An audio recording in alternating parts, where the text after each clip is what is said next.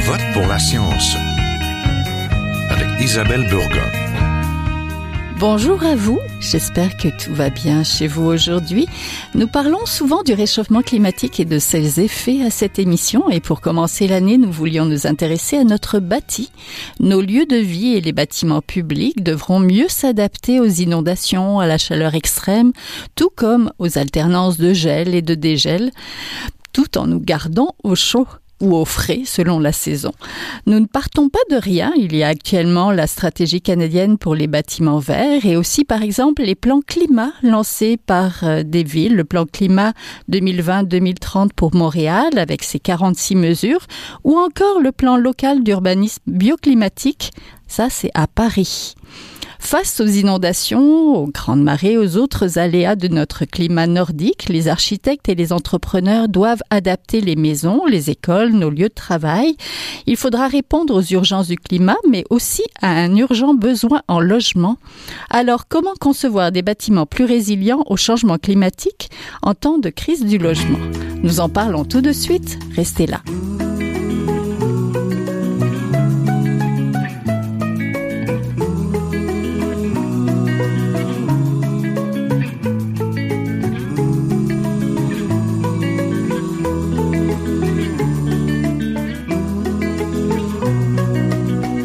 À Je vote pour la science aujourd'hui, nous intéressons aux villes et à comment rendre nos bâtiments plus résilients face au réchauffement climatique. Les événements climatiques extrêmes se multiplient, alors comment se préparer, comment adapter notre bâti? Pour en parler, nous sommes aujourd'hui en compagnie de l'urbaniste Gérard Baudet, professeur titulaire à l'école d'urbanisme et d'architecture de paysage de la faculté de l'aménagement de l'Université de Montréal. Bonjour. Bonjour. Vous êtes aussi l'auteur d'un ouvrage paru récemment chez Multimonde à Québec urbain en mutation. C'était en septembre 2023. On va en parler un petit peu aussi. Nous sommes aussi en compagnie de Julien Dallaire, architecte senior à Architecture 49. Bonjour. Bonjour. Vous êtes membre de l'Ordre des architectes du Québec et coordinateur architecture durable. Nous allons voir avec vous ce que c'est exactement. Donc en décembre dernier au Québec, les pluies torrentielles ont provoqué de graves inondations. Elles ont poussé les municipalités de Sainte-Brigitte de Laval et de Lac-Beauport à des évacuations préventives. Alors pour commencer cette année, nous voulons encore et toujours nous mettre en mode solution. C'est pour ça que nous intéressons à l'architecture durable, au développement immobilier, aux bâtiments plus résistants au changement climatique et tout cela dans une crise du logement galopante.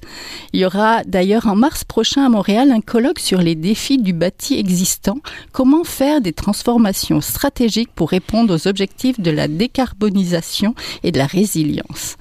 Pour commencer peut-être, Monsieur Baudet, n'est-il pas trop tard pour concevoir des aménagements conséquents face au changement climatique? C'est une belle question. Il est tard. Euh, est-ce qu'il est trop tard? Je pense que l'avenir va nous le dire. Euh, il faudra voir comment les choses vont évoluer au cours des prochaines années en termes de, de, de changement climatique, euh, d'évolution de la température globale, euh, d'impact dans les différents milieux, parce que là, pour l'instant, on voit bien qu'il y a un dérèglement, mais jusqu'à quel point euh, ce qui se passe actuellement est représentatif de ce qu'on va vivre dans 10, dans 15, dans 20 ans, là, on le sait pas toujours. Peut-être que malheureusement, on sera obligé de constater qu'il est trop tard. il faut juste espérer que, pour l'instant, on est suffisamment un sentiment d'urgence pour enfin bouger. Parce que c'est ça qui est le grand problème. C'est-à-dire que on, sait en règle générale assez bien quoi faire. Le problème, c'est qu'on n'ose pas le faire. Et notamment, euh, il faut revenir à ce qu'un ancien président des États-Unis avait dit à un moment donné, le genre de vie euh, états-unien n'est pas négociable. Euh, mm-hmm. Notre premier ministre a un peu le même point de vue. Euh, et dans cette perspective-là, c'est une inertie qui est, euh, qui est totalement contre-productive. Il faut qu'on bouge et il faut qu'on bouge rapidement et il faut qu'on comprenne que ça va avoir des impacts nécessaires. Euh, on pourra pas perdurer dans nos modes de vie euh, et, penser qu'en même temps, on va réussir à euh, faire un, un, virage, un changement de cap qui est indispensable. Oui, à traverser mais des inondations, des gels, des dégels, des verglas, on en avait déjà. Oui. Mais là, ça se multiplie, j'ai oui. l'impression. C'est les, les, rythmes qui se multiplient, les territoires qui sont touchés, qui sont pas nécessairement les mêmes. Ce qui est arrivé euh, dans Charlevoix, c'était pas usuel. Il y a d'autres endroits où on sait, bon, la rivière Nicolet est capricieuse mm -hmm. depuis toujours, la Chaudière encore plus. Euh, mais là, c'est qu'il y a des territoires qui étaient relativement épargnés, qui commencent à être touchés de manière très, très sévère. Et c'est ça qui nous montre effectivement que les règles du jeu sont en train de se transformer complètement. Euh, on pourrait parler aussi des écosystèmes. Euh, le fait que le réchauffement incite toutes sortes de, de, de, bêtes et de bestioles à remonter vers le nord, c'est aussi préoccupant. On le voit, il y a des maladies associées à ça notamment, il y a des conséquences sur les écosystèmes en place. et donc, c'est ça là, qui est vraiment l'indication la plus la plus tangible qu'il y a des transformations en cours. Ah oui, le, le bâtiment va devoir euh, supporter et les changements climatiques et peut-être des visites euh, des gros mammifères, euh, comme on a pu le voir dans les médias aussi. Monsieur Dallaire, mhm. les événements climatiques extrêmes donc se multiplient. Comment se préparer et s'adapter quand on est architecte? Comment on se sent interpellé par tout ça? Bien, évidemment, quand on est architecte, la tâche semble colossale parce qu'on est on, reçoit évidemment une certaine formation euh, dans notre cursus, dans, notre travail, dans notre pratique, mais on n'est pas nécessairement outillé pour faire face seul à tous ces enjeux. Donc, euh, je pense que quand on parle du bâtiment, il faut aussi parler du cadre bâti, il faut aussi parler d'aménagement du territoire, parce que euh, les deux sont indissociables en fait. Donc, plutôt que de penser en termes d'unité, d'habitation, il faut penser au sens large en termes de milieu de vie, en termes de quartier. Et ce qu'on essaie de faire, en fait, c'est... Euh, je pense qu'on va parler d'architecture bioclimatique un peu aujourd'hui. Oui, L'architecture bioclimatique, euh, c'est pas un terme nouveau. C'est en fait un, ça se fait depuis des millénaires, si on, si on considère ceci, parce qu'en fait, c'est l'adaptation du bâtiment à son site, à un site donné, à son climat, à sa géomorphologie, à l'orientation des vents, etc. Donc, d'une certaine façon, oui, on reçoit une, une formation pour euh, composer avec ces éléments-là. Mais je pense que la standardisation du marché, la standardisation aussi de l'architecture, on peut pas le cacher depuis l'architecture moderne en fait, euh, fait en sorte qu'on a peut-être perdu de vue un peu l'importance de bien adapter nos bâtiments au climat local et euh, aux conditions. Donc, il n'y a pas une seule architecture bioclimatique. Il y a autant d'architecture bioclimatique qu'il y a de climat, en fin de compte. Oui, donnez-moi quand même un exemple, peut-être euh, dans notre climat à nous. Ça serait quoi euh, ben, un bâtiment bioclimatique? Alors, évidemment, dans notre climat à nous, les, les charges de, de, conditionnement du bâtiment vont toujours demeurer euh, des charges de chauffage, principalement, ah, euh, jusqu'à preuve du contraire, à moins que les changements climatiques précipitent d'autres changements. Donc, si on parle, par exemple, d'architecture passive, c'est un terme qui circule depuis quelques années. On connaît la certification Passive House, par exemple, qui nous vient d'Europe, qui a été adopté ici au Canada, euh, qui est encore rare tout de même. Mais mhm. bon, si on regarde euh, ce que c'est, principalement, c'est de de faire le mètre carré qui consomme le moins d'énergie possible. Donc, comment on y parvient? Premièrement, avec l'enveloppe du bâtiment. Vous allez peut-être m'entendre souvent mentionner le mot enveloppe. Donc, quand je parle d'enveloppe, exactement, c'est les murs extérieurs, les fondations, la toiture, donc tout ce qui isole le bâtiment du climat extérieur. Donc, ça doit être une enveloppe très efficace. Euh, le fait que ce soit une enveloppe très efficace, par contre, fait en sorte qu'il y a un peu moins de changement d'air naturel qui s'opère, par exemple, par l'enveloppe. Donc, il faut penser aussi à une extraction à l'intérieur pour euh, une petite extraction mécanique, en fait. Et l'idée, en fait, c'est... Une ventilation, finalement. Une ventilation, exactement. Et donc, l'idée, c'est, de, de, de chauffer le moins possible, de conserver cette chaleur-là à l'intérieur du bâtiment pour qu'elle se diffuse de façon équitable dans les espaces. Et on l'obtient aussi c'est capital par l'orientation correcte du bâtiment. Donc, la fenestration qui est euh, judicieusement placée, en fait, mhm. pour euh, évidemment accueillir le rayonnement solaire qui vient du sud, minimiser les ouvertures au nord. Donc, ça, c'est un, un, un, exemple, par exemple, quand on parle d'architecture passive, d'architecture bioclimatique, finalement. Oui. Monsieur Baudet, ça vous évoque quoi, euh, cette architecture bioclimatique? Est-ce que c'est un, un, outil de plus, justement, dans, dans les solutions? Ben, ça a été mentionné, c'est un outil qui existe depuis très très longtemps. Euh, dans le monde arabe, par exemple, euh, on a euh, on a utilisé la végétation et l'eau de manière très efficace pour climatiser des micro-espaces dans des climats qui étaient particulièrement rigoureux. donc, c'est connu depuis très très longtemps. Le grand problème, c'est évidemment l'évolution technologique qui, fin 19e, début 20e siècle, nous permet de, de passer outre, nous permet de faire des choses en se souciant très peu. On a parlé de la climatisation, les, les, les, les immeubles aquariums avec des parois extérieures qui sont complètement étanches. Euh, c'était très à la mode. Euh, ça posait pas de problème au plan technique. Là, évidemment, on voit que ça pose toutes sortes de problèmes d'une autre nature. Hein. Donc, c'est effectivement un des défis, mais ça va plus loin que ça parce qu'on parle du bioclimatique, mais il y a aussi euh, en architecture un courant qui s'intéresse à la manière dont même les êtres vivants s'adaptent à leur environnement. avoir avoir un optimum d'utilisation de l'énergie, ça existe dans la nature, aussi bien dans le règne végétal que dans le règne animal. Et là aussi, il y a des enseignements qui sont importants euh, à aller chercher pour rompre avec le modèle euh, auquel on s'est, on s'est, sur lequel on s'est rabattu pendant trop longtemps. Un des défis, évidemment, parce qu'il faut, faut, faut, aussi relativiser les choses. la ville, le territoire, c'est pas une ardoise qu'on peut effacer et sur laquelle on peut réécrire un nouveau, un nouveau chapitre de l'histoire de l'établissement humain. à l'horizon 2050-2060, au-delà de 80% du cadre bâti est déjà présent aujourd'hui. Donc, ça veut dire que notre marge de manœuvre, elle est limitée dans la production des nouveaux espaces qui seraient plus performants.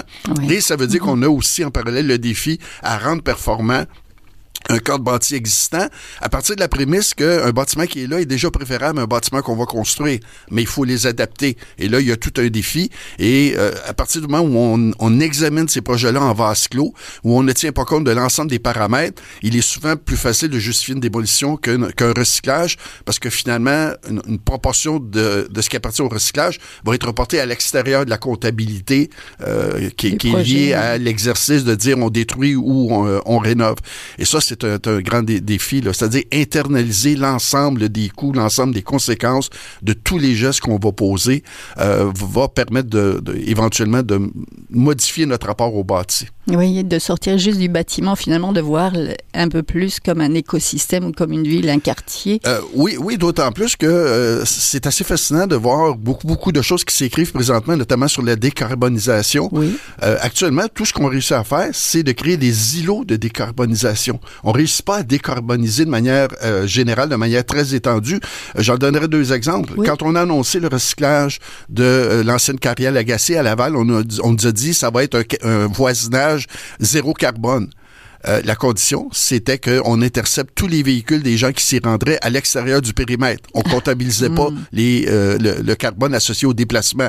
Euh, donc, déjà, là, ça, plombait le, le, système. Un autre élément qui est intéressant, il y a le projet BedZ à Londres, un des écosystèmes les plus performants à l'échelle européenne, qui a été construit il y a au-delà de, déjà une vingtaine d'années.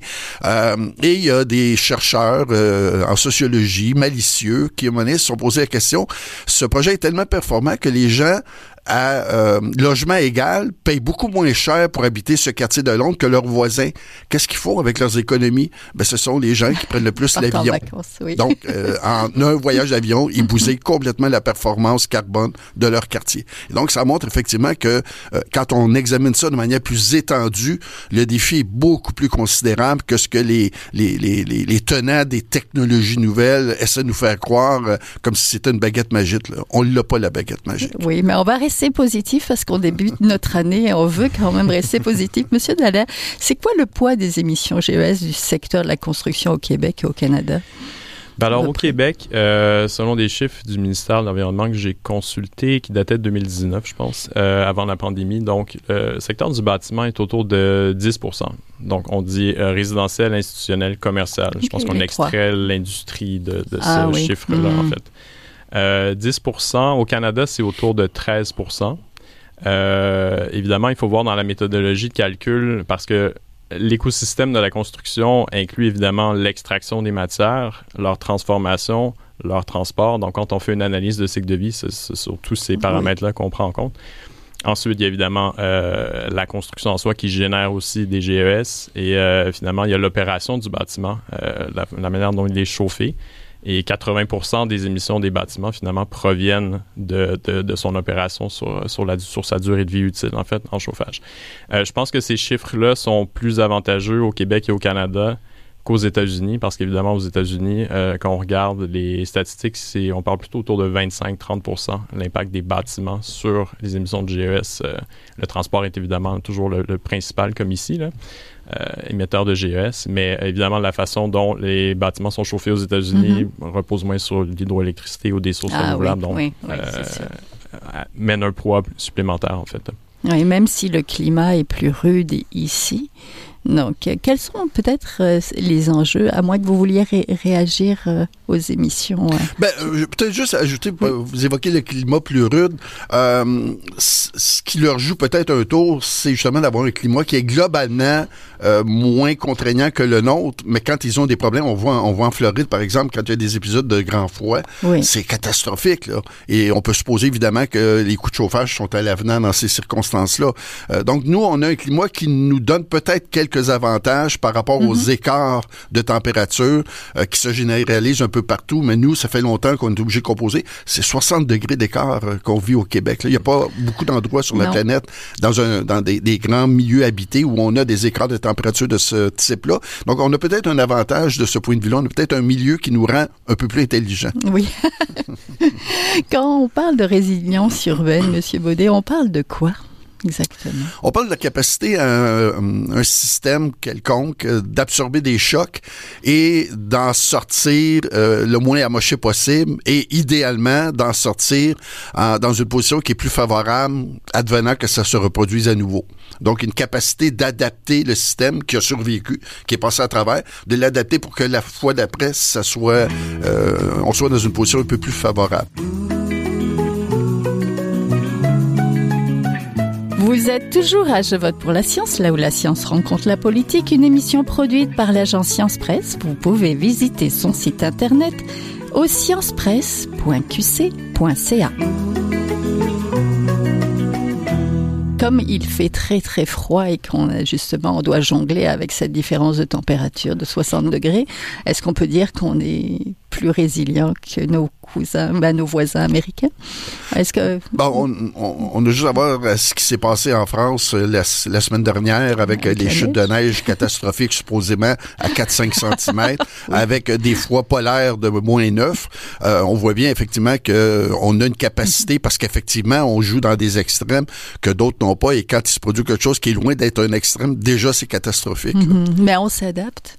Oui, on peut dire, je pense qu'on peut dire qu'on est effectivement plus résilient, mais on n'est pas nécessairement plus frugal, plus frugaux en fait, pardon, mm. que, nos voisins en, en Europe, parce que euh, je pense que ce n'est pas une condition inévitable pour les, les sociétés nordiques d'avoir des grandes maisons. Quand on regarde le Royaume-Uni, quand on regarde euh, la Norvège, euh, le, le, nombre de pièces par appartement est sensiblement inférieur au nôtre, en fait. Donc, ce n'est pas une, une, prérogative des, des sociétés occidentales nordiques non mm-hmm. plus. Et je pense qu'ici, on a évidemment la condition particulière au Québec d'avoir un, un coût au kilowattheure assez. Ah oui, l'hydroélectricité, c'est sûr. L'impact des changements climatiques sur les villes se fait de plus en plus sentir. Les villes québécoises et canadiennes font, face à de nouveaux défis, îlots de chaleur, volume de précipitations exceptionnel, interruption de courant. Euh, pouvez-vous nous parler peut-être, Monsieur Dallaire, du plan stratégique de résilience de Toronto qui serait un, quelque chose d'inspirant? Oui, euh, le plan de Toronto a été euh, ébauché en 2017, adopté en 2018 et je pense qu'il est en application euh, présentement. C'est un plan assez ambitieux, probablement un des plans les plus ambitieux en Amérique du Nord. D'abord, Toronto est une ville à, la croissance assez ah phénoménale. Ah je pense que c'est une des villes qui, dans le monde, pas seulement en Amérique du Nord, où la population augmente de façon rapide. Donc la densité par kilomètre carré est assez élevée. Ils ont au-delà de 200 quartiers et arrondissements desservis par euh, quelque chose comme 69 stations de métro. Donc, c'est tout un réseau.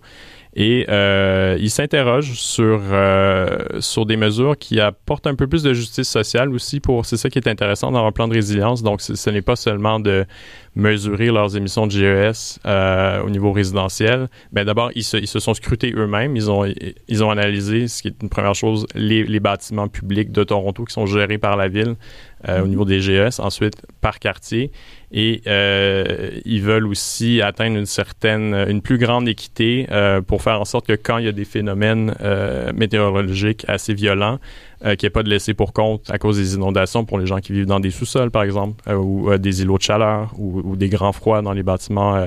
donc, ils, mettent l'accent également sur la, rénovation de leur de leur carte bâtie, pas seulement au niveau de la construction des édifices neufs, mais il y a quand même une bonne enveloppe qui est dédiée au rétrofit comme on dit, de, bâtiments euh, existants.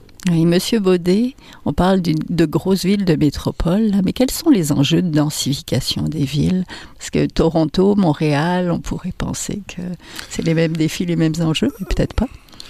Bah, c'est globalement les mêmes enjeux. Je dirais même euh, dans beaucoup de métropoles européennes euh, aussi, là, il y a eu une évolution mm-hmm. euh, et où le, les, les, les, périphéries ont gagné en popularité de ah manière très, très nette. Bon, ce qui les épargne un peu de certaines dérives, c'est le, qu'ils n'ont pas adhéré au phénomène de, de l'obésité résidentielle qu'on connaît en Amérique du Nord avec nos Monster House, là, où effectivement le nombre de mètres carrés par personne est absolument invraisemblable et ça s'accompagne évidemment d'une obésité véhiculaire, là, ce qui est pas ce qui n'est pas réjouissant non plus.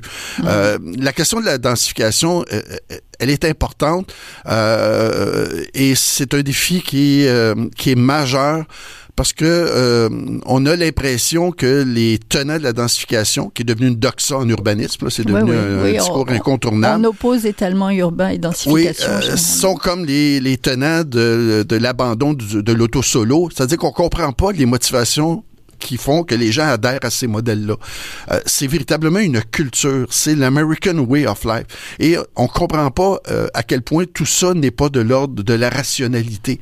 On a beau raconter ce qu'on voudra aux gens qui veulent encore habiter dans un bungalow en banlieue. On aura beau raconter tout ce qu'on veut aux gens qui prennent le auto, même quand il y a du transport collectif ils répondront pas aux arguments rationnels du coût, euh, euh, de l'impact sur l'environnement et tout ça. Ils sont dans un autre registre. Et c'est pour ça qu'il y a beaucoup de résistance, il y a beaucoup de braquage. Euh, on le voit là dans plusieurs villes autour de, de, Montréal, autour de Québec. Déjà, là, les gens ont dit non, il n'y en a pas question, on n'en veut pas de densification. Et c'est vrai un peu partout en Amérique du Nord, il y a beaucoup, beaucoup de résistance. Et il va falloir qu'on essaie de trouver une façon de composer avec cette résistance-là. c'est pas en culpabilisant les gens qu'on va changer de modèle. Il va falloir qu'on fasse la preuve qu'on peut faire autrement et conserver un certain nombre d'éléments qui sont inhérents à notre genre de vie, qui va devoir être modifié en partie, mais on peut pas euh, continuer à braquer les gens et à penser qu'on va faire des gains de ce point de vue-là. Euh, c'est très maladroit. Et quand on a des expériences aussi malheureuses que Griffintown, euh, on a toute une côte à remonter pour essayer de convaincre les gens. Et quand on écoute le discours des promoteurs dans le secteur Bridge Wellington, c'est la même chose. Je veux dire, ce qu'on nous propose, c'est complètement aberrant comme cadre de vie par rapport à ce qu'est la spécificité montréalaise. Et en plus, on a le culot de nous dire que c'est la solution à l'étalement urbain, alors qu'évidemment, ça n'a rien à voir. On est dans deux univers complètement séparés. Donc, je pense qu'on a beaucoup, beaucoup de réflexions à faire euh, pour sortir du cul-de-sac dans lequel on s'est engagé malheureusement depuis quelques années. Ouais, il y a déjà des réflexions qui se font euh, au niveau gouvernemental canadien avec une stratégie. Euh, au niveau des villes aussi, la ville de Montréal et de Paris ont adopté des plans climat, plan climat, euh, je pense 2020-2030 pour Montréal, plan local d'urbanisme bioclimatique à Paris.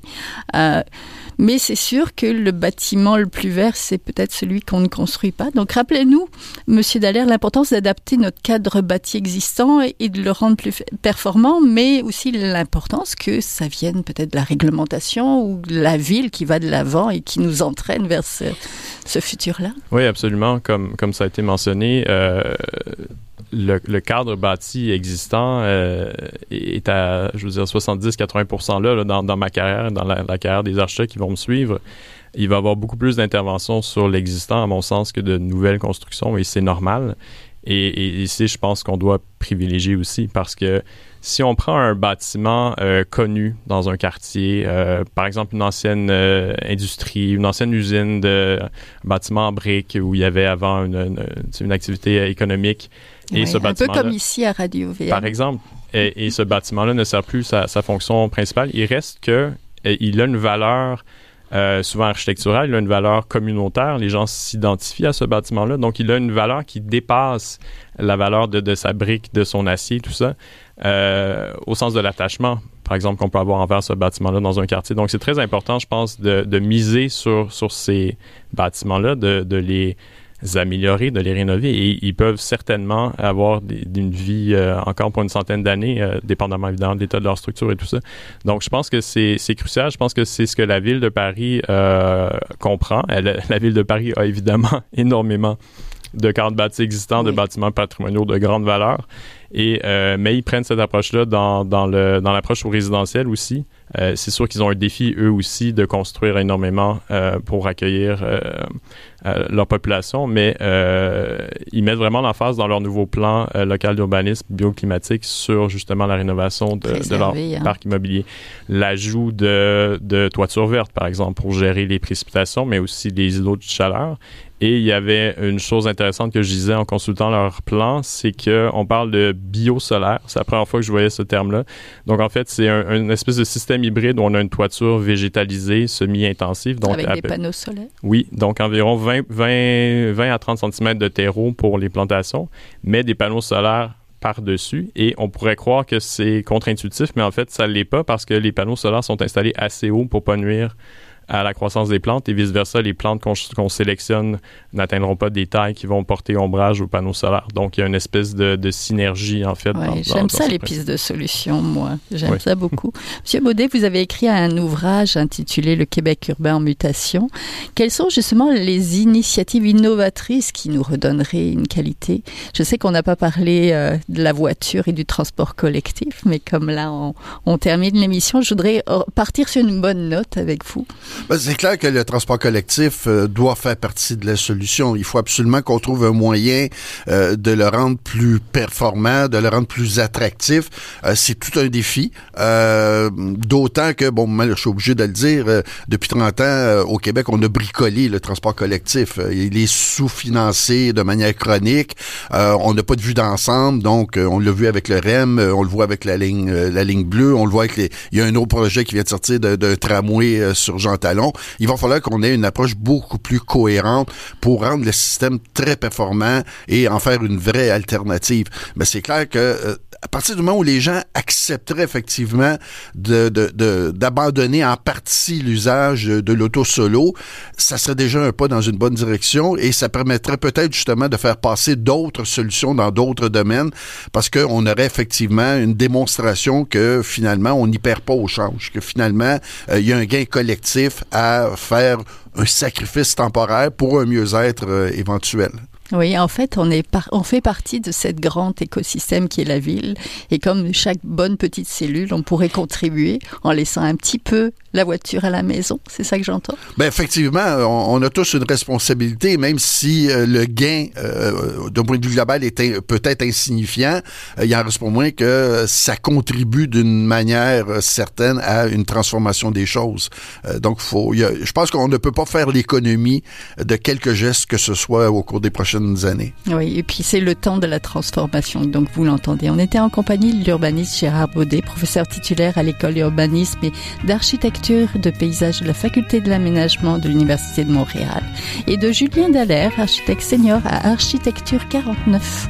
Merci à tous les deux. Merci. Avec grand plaisir, merci. Voilà ce qui termine l'émission. À la régie Daniel Fortin, à la recherche cette semaine et la réalisation et au micro Isabelle Burguin.